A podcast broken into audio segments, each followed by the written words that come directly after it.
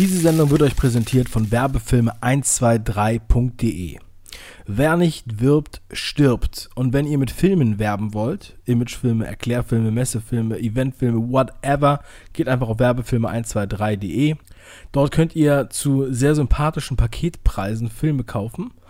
Oder ihr könnt sie monatlich mieten, schon ab 54 Euro im Monat. Also, also wirklich kleine Kosten, damit ihr liquide bleibt.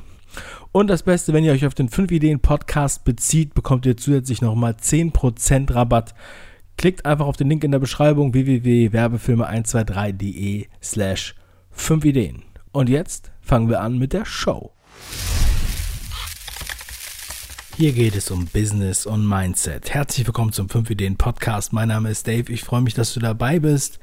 Übrigens für alle, die mich gefragt haben, kurze Info. Ich habe die Sendezeit jetzt auf 15.30 Uhr hochgesetzt. Ich möchte gerne mal testen, hm, ob sich da etwas ändert bei den Zugriffszahlen und so weiter und so weiter. Die, die natürlich morgens schon auf dem Weg zur Arbeit gerne den Podcast gehört haben, müssen sich jetzt leider etwas geduldigen ähm, etwas gedulden. Ich ähm, check das aus und dann gegebenenfalls ändere ich das wieder zurück. So, in der heutigen Show haben wir die letzte Sendung zum, in der Einhornwoche zum Thema Frauen, mehr Frauen bei fünf Ideen. Und in dieser Folge ganz besonders, wir sitzen hier heute zu dritt vor dem Mikro. Neben mir sitzt meine Freundin Julia und auf ihrem Arm ist unser Sohn, der schläft. Und ich möchte heute mit Julia sprechen über ihre Tätigkeit, denn sie hilft den Frauen aktiv in der Wirtschaft statt nur mit Quoten.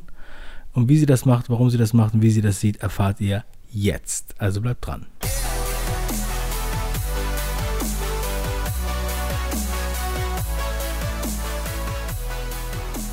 Ja, hallo Julia, schön, dass du da bist ähm, in der Sendung. Ich habe dich ja jetzt hier eben schon mal kurz angekündigt.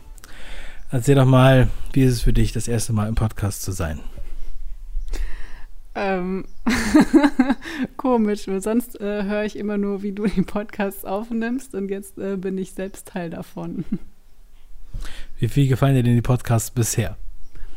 Sehr gut. Also ähm, ich höre nicht immer alle vollständig, weil ich ab und zu mal aus dem Raum rausgehe und manchmal ähm, mixe ich sie auch durcheinander. Dann bin ich nämlich bei einem Thema dabei, während du es aufnimmst, beim anderen höre ich mal rein, wenn es schon online ist. Ja, aber ganz interessant. Und wie findest du die Einhornwoche, wie ich sie so schön nenne, bis jetzt? Und was äh, ja, hältst du von dieser Idee? Ja, finde ich sehr gut, ähm, weil ja in dem Bereich, also ich verfolge ja auch den Fünf-Ideen-Kanal und da habe ich schon immer so ein bisschen ähm, ja, drauf geschielt, wie, wie, hoch der Frauenanteil ist. Und ja, finde es natürlich super, wenn, wenn du da ähm, nochmal ein bisschen mehr Wert drauf legst, beziehungsweise die Frauen aktiv nochmal rüberziehst zu fünf Ideen und auch in deinen Podcasts. Ja, freut mich. Ich habe ja eben schon angesprochen, du hilfst den Frauen ohne Quote. Das habe ich mir jetzt mal so ähm, rhetorisch zusammengebaut, weil ich das ganz gut fand. Und ich glaube, auch so ist es. Denn, okay, das ist nicht deine Hauptaufgabe, aber das ist ein ambitioniertes Ziel von dir, was du hast. Und wenn du nicht gerade in Mutterschutz bist, dann gibst du auch Workshops zu dem Thema an, der, an Hochschulen. Ähm, erzähl doch erstmal so, was ist deine, deine Intention dahinter? Also wel, welches ähm, Mindset sozusagen steckt dahinter, dass du sagst, okay, ich möchte jetzt gern den Frauen helfen oder was hast du da selber erfahren? Genau, also ähm, ich habe halt an der, äh, an der Kunsthochschule für Medien studiert, ähm, zwar in Richtung Film. Und da ist es halt so, ähm, dass das eigentlich eher immer so ein bisschen ja, unter den Teppich gekehrt wurde, dass halt relativ wenige Frauen danach auch in dem Beruf wirklich arbeiten.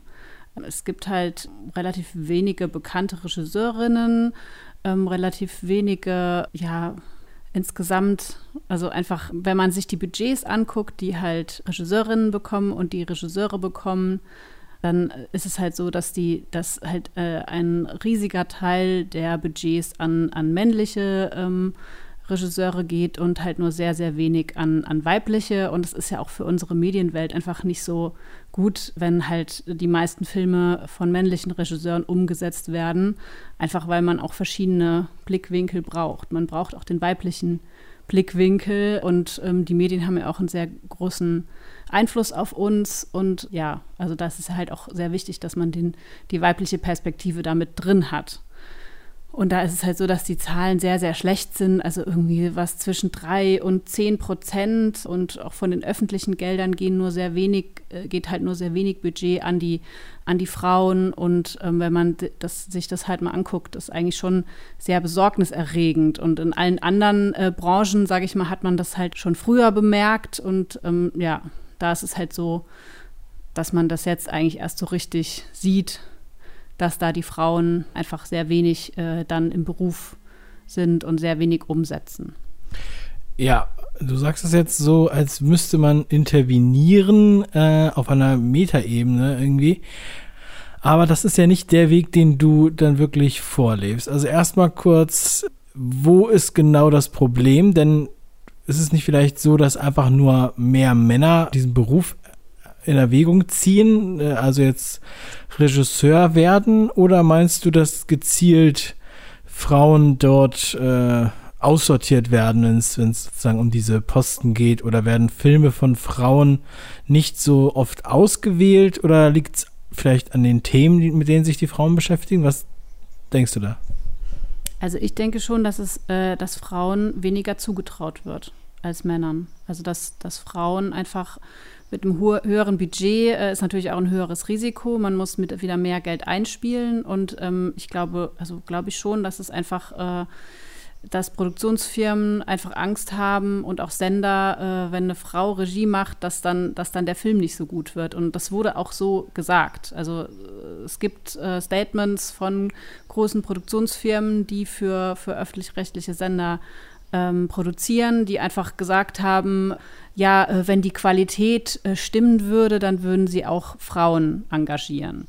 Und genau, und da ist es halt auch so, also also was die Qualität betrifft, das ist halt ist ein Vorurteil. Also wenn man sich die früheren Arbeiten von Frauen anguckt, also in einem früheren Stadium quasi, also wenn sie auf der Filmhochschule sind oder kurz danach, dann gewinnen die die Filme von Frauen auch äh, durchaus sehr viel Preise.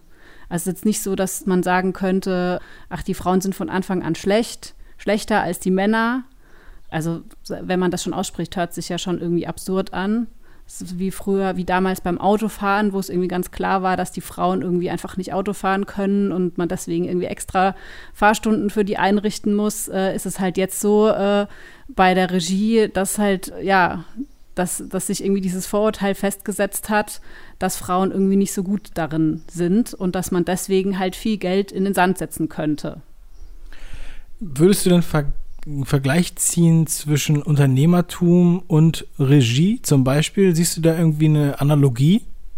Ja gut, also es ist ja schon so, dass wenn man, äh, also als Regisseurin hat man ja auch ein Team, das man führt und man hat ein, ein Projekt das man auf den Weg bringt und äh, das man halt auch fertigstellen möchte. Und zwar so, wie man sich das vorstellt, äh, nach einer bestimmten Idee, nach einem Drehbuch. Also ich finde schon, dass es da sehr viel Parallelen gibt. Äh, es ist vielleicht nicht so, nicht so langfristig, wobei einige Filme auch mehrere Jahre brauchen, bis sie halt fertiggestellt sind. Aber es, ich finde, es hat schon sehr viel gemeinsam. Es ist vielleicht ein bisschen, genau, ein bisschen kurzfristiger. Also eine, äh, wenn man jetzt eine Firma gründet, dann ist es ja schon eigentlich auf äh, ja, längere Zeit gedacht. Und bei einem Film ist es quasi, wenn der Film abgeschlossen ist, dann ist auch erstmal das Team, so wie es da steht, abgeschlossen. Also dann würde man halt für den nächsten Film wieder ein neues Team zusammenstellen, eventuell aber mit denselben Leuten. Also ich finde schon, dass es äh, schon einige Parallelen hat, ja du sagst ja schon, dass es Parallelen hat. Wir ähm, haben ja immer wieder die Diskussion, Frauen äh, trauen sich das nicht zu, ins Unternehmertum zu gehen, beziehungsweise man muss da eine aggressivere Natur haben. Ähm, du sagst, wenn man das jetzt vergleichbar sieht, äh, sind das wirklich die Probleme, die, äh, die man hat, dass Frauen äh, also äh, unternehmerisch tätig werden, Unternehmer werden oder beziehungsweise dann auch äh, Führungskräfte werden? Sind sie dafür nicht aggressiv genug was eigentlich ja so negativ ist. Oder wie würdest du sagen, wie, wie sind die Frauen gepolt und warum äh, passt das irgendwie in, mit der Geschäftswelt nicht zusammen? Wo liegen da genau die Probleme? Genau, also es ist ja auch ein bisschen so, dass wenn man sich selbst ähm, das nicht zutraut, dass man es dann natürlich auch nicht wirklich meistern kann. Und äh, klar, also wenn man Angst davor hat, äh, zum Beispiel in Verhandlungen zu gehen oder wenn man es einfach auch, wenn man auch ka kaum Vorbilder hat, also kaum, kaum Frauen sieht, die, äh, die ähm, ja ein Unternehmen gründen oder die zum Beispiel auch Regisseurinnen sind, dann äh, ist es natürlich auch schwieriger. Also man ist quasi, man ist halt neu auf diesem Feld und muss, muss halt seinen eigenen Weg finden. Und natürlich, wenn man jetzt äh, in Konkurrenz tritt zu, ich sage jetzt mal, männlichen Führungspersönlichkeiten, die vielleicht ein bisschen anders ticken, dann muss man halt neue Wege finden, um sich auch dagegen zu behaupten. Wobei ich jetzt auch nicht sagen würde, dass jetzt alle Frauen aggressiver werden müssen, um sich behaupten zu können. Aber es ist halt so eine Art äh, Selbstbewusstsein, was man sich halt erstmal erarbeiten muss und was nicht von Anfang an da ist oder wo man halt auch keine oder wenige Vor Vorbilder sieht und die man sich vielleicht auch erstmal suchen muss, die Vorbilder. Einen sehr, sehr interessanten Punkt hast du jetzt da angesprochen. Sozusagen diese dieses Vorbild, das finde ich eine sehr interessante äh, Sache und ich glaube, dass du damit völlig richtig liegst. Und du hast auch unter anderem noch natürlich Verhandlungsfähigkeit angesprochen. Aber erstmal zu diesem Vorbild. Es erinnert mich an das viel zitierte, an die viel zitierte Geschichte von Roger Bannister. Der erste Mensch, der eine Meile unter vier Minuten gelaufen ist. Anthony Robbins schreibt auch in seinem Buch darüber und hier und da wird es immer mal wieder herangezogen. Es galt bis dahin als unmöglich, dass ein Mensch eine Meile unter vier Minuten rennt. Kaum hatte der Roger Bannister das geschafft, glaube ich, im gleichen Jahr haben es 36 weitere geschafft. Also brauchen wir jetzt eine weibliche Pionierin, eine weibliche Roger Bannister, die sich traut, jetzt die Meile unter vier Minuten zu, zu laufen? Oder haben wir da schon jemanden, wird das falsch kommuniziert? Naja, also es gibt schon, es gibt schon Vorbilder. Es gibt auch, äh, es gibt durchaus auch Regisseurinnen, die bekannt sind und die auch äh, größere Budgets zur Verfügung haben. Aber ich meinte jetzt auch äh, eher, ähm, ja, ich meinte jetzt eher im, im persönlichen Umfeld. Also sag ich mal, äh, Leute, mit denen man zusammen aufwächst, denken die unternehmerisch, also die Frauen meistens nicht so. Und ich meine jetzt wirklich so Leute wie, wie äh, Eltern, Bekannte, Freunde, Freundinnen und da ist es einfach, ja, da hat man halt nicht so viele äh, Frauen, mit denen man sich darüber unterhalten kann. Nicht so viele, sag ich mal, also Frauen, die erfolgreich sind, im Unternehmen gründen zum Beispiel. Also das ist ja ganz lustig, weil das passt ja zu der gestrigen Sendung, das Umfeld, quasi, wie stark das Umfeld einem bestimmt. Mit dem Beispiel, Frauen sind schlecht in Mathe. Ich weiß gar nicht, ob du die Sendung gehört hast, aber ich weiß, dass du auf jeden Fall den Artikel auch gelesen hast. Ähm, das deckt sich ja damit. Ja, genau. Also da musste ich auch vorher nochmal dran denken, wenn man halt, das war, ist auch die Sache, wenn man sich halt etwas nicht zutraut oder vor etwas schon Angst hat oder es schon sozusagen wie, wie eingeimpft kriegt, dass man halt davor Angst haben muss und dass man auch nicht, äh, genau, also Frauen haben ja tendenziell auch äh, ähm, eher ein schlechtes, schlechteres Gewissen, würde ich jetzt mal so pauschal sagen, mal Nein zu sagen oder mal mehr zu fordern.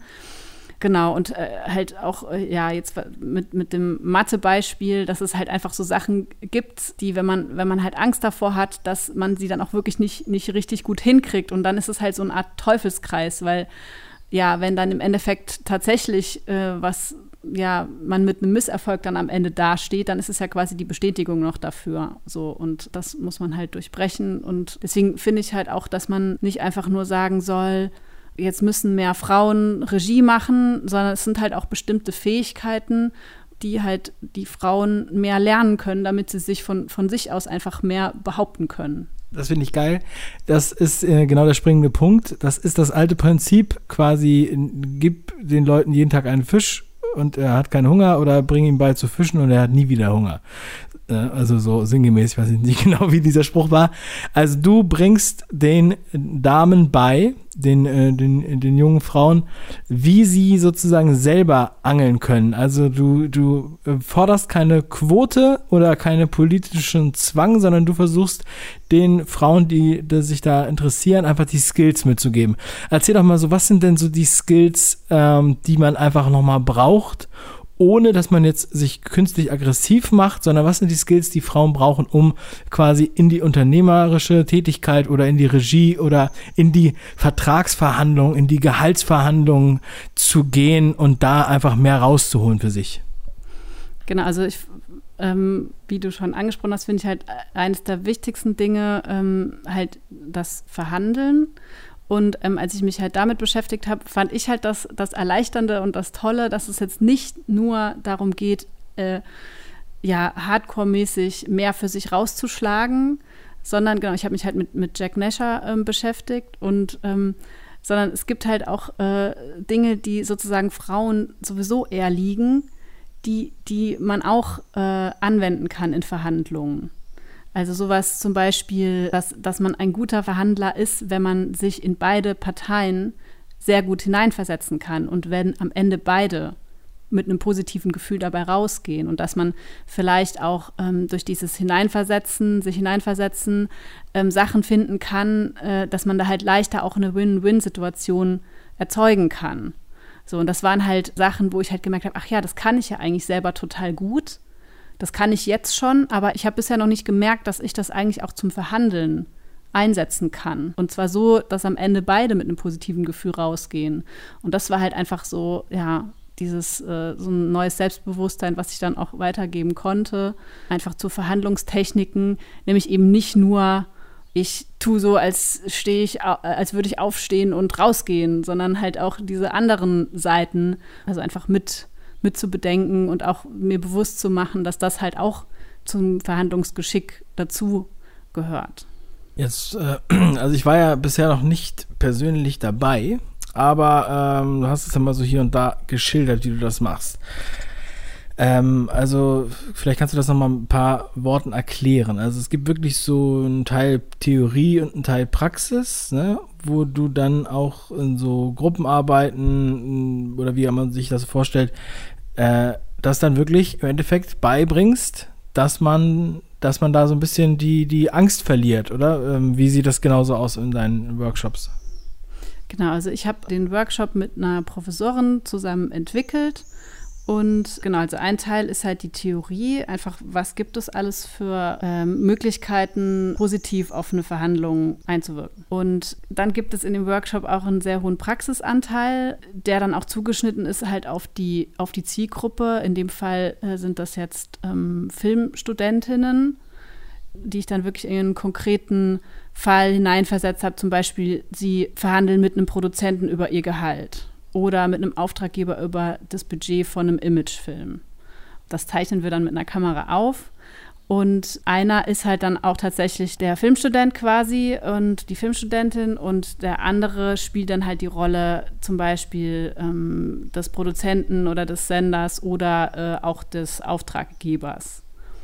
Das, wenn ich mir das jetzt so vorstelle, es klingt erstmal natürlich ein bisschen lustig, wie ist denn so, wie wird das so angenommen? Wie, ähm, wie kommt das so bei deinem Klientel an? Sind die dann erstmal schämen, also schämen die sich oder, oder, oder sagen die sich, ja, das ist eine gute Übung oder es äh, ist gut, dass ich das jetzt hier mal durchgespielt habe? Wie ist da so die Stimmung? Das würde mich mal interessieren. Also ich habe das bisher immer sehr ernsthaft miterlebt. Also eigentlich, äh, ich glaube auch durch die ganze Theorie, die da im Vorfeld äh, noch ist und halt auch, weil sie wissen, sie müssen das wirklich bald machen. Und zum Teil haben sie auch schon selbst verhandelt und haben davor auch erzählt, wo sie halt gescheitert sind oder wo es halt die schwierigen Situationen gibt, wo sie einfach nicht mehr dann nichts mehr gesagt haben und einfach genickt haben und gesagt haben, ja, okay, ist ja besser als nix. So ungefähr. Ich erlebe das als sehr, sehr ernsthaft. Und was mir immer wieder auffällt, ist, dass es ganz oft so ist, dass, dass sie dann in den Übungen gar nicht zum springenden Punkt kommen. Also dass, dass beide Parteien sozusagen beide Rollen sehr, sehr vorsichtig sind und irgendwie um, um dieses, ähm, diesen Betrag so lange rumeiern, bis irgendwer dann sagt, ja, okay, tschüss, dann bis zum nächsten Treffen. So, aber dann kommt man ja genau auf den Punkt, dass man sagen kann, hier, wir, wir gucken uns dann immer die Aufnahmen danach an und sprechen darüber. Und dann ist auch so, dass den anderen Workshop-Teilnehmern sofort das natürlich auffällt, ja, hier, ihr seid ja eigentlich gar nicht wirklich weit gekommen, ihr müsst euch jetzt noch zehnmal treffen, bevor irgendwas überhaupt passiert. So, also da beziehen wir halt die anderen Workshop-Teilnehmer halt immer auch sehr mit ein und dann geht es eigentlich von alleine. Also es, nee, also Lachen, so sich tot gekichert hat bisher noch niemand, hat sich bisher noch niemand. Ja, sehr schön. Und ist denn so da die Nachfrage? Also ähm, sind die Plätze alle besetzt oder sind die bis zum Ende irgendwie äh, noch offen? Also was dahinter steckt, ist natürlich, gibt es denn überhaupt Frauen, die Bedarf haben und sehen oder beziehungsweise wirklich da was ändern wollen? Also ähm, sag doch mal da so ein paar Worte dazu. Es kann sein, dass während des Studiums, dass man da vielleicht noch nicht so weit ist, dass man dann denkt, okay, ich brauche das unbedingt.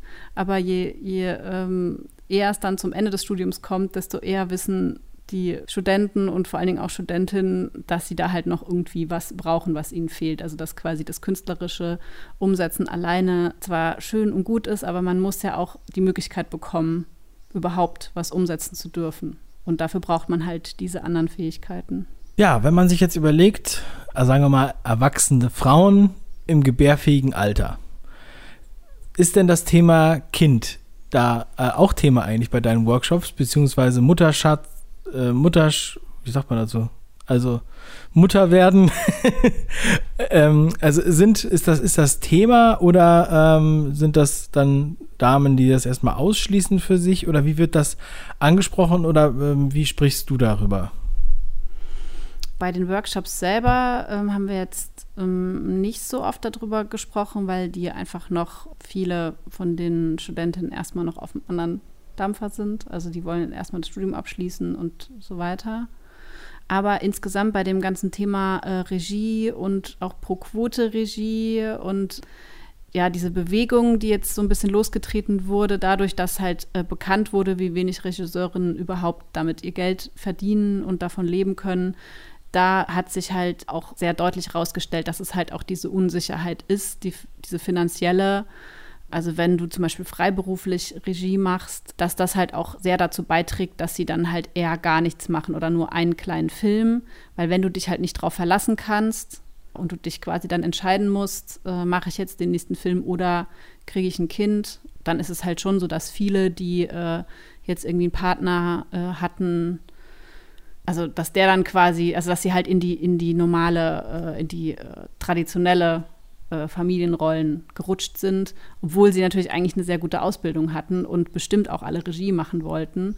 Aber dass es dann halt bei einer Mehrzahl der, die eigentlich mal Regisseurin werden wollten, dass die halt dann einfach nur in Anführungszeichen äh, Mutter geworden sind und ihr Partner dann halt quasi Vollzeit gearbeitet hat. Also das kann ich jetzt von den Zahlen her sagen. Also ich glaube, dass man da wirklich eine äh, Analogie sehen kann zu den beiden Feldern, also Regie und Business, wo man ja auch, ja, man hat vielleicht das, den Eindruck, es wäre weniger kreativ als Regie, aber ich glaube nicht unbedingt, dass es so ist. Und ja, vielleicht wäre das ja auch mal ein Thema, dass du äh, dich gezielt an Unternehmerinnen beziehungsweise interessiert. ergänzen? Ja, du darfst auch gerne noch was ergänzen. genau, weil also als, äh, als Regisseurin ist man ja auch Unternehmer. Es ist ja quasi, ich habe jetzt von Überschneidungen gesprochen, aber man, äh, man versucht ja zum Teil auch das Geld dafür selber ran, ranzukriegen. Und man muss sich selbst präsentieren und so weiter.